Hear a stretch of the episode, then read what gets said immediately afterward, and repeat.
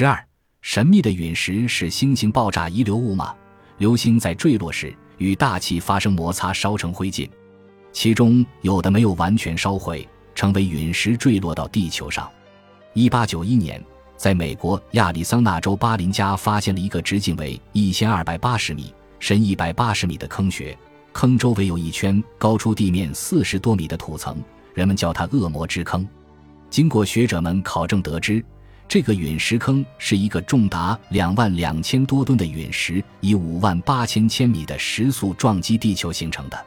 然而奇怪的是，这个陨石给人们留下了一个大坑和坑边几块陨石碎片便消失了。有人估计陨石就落在坑下几百米的地方，可是从来没有人挖出它来加以证明。据说最大的陨石坑是加拿大加州的陨石坑，加州坑直径为三千五百米。深达四百余米，它是一九四三年美国空军飞机在空中发现的。加州坑比美国的恶魔之坑大三倍，但是人们只是推测加州坑是陨石坑，还有人认为它是一个火山喷发口。一般说来，陨石坠落时呼啸而下，如果在夜间会把四周照得亮如白昼。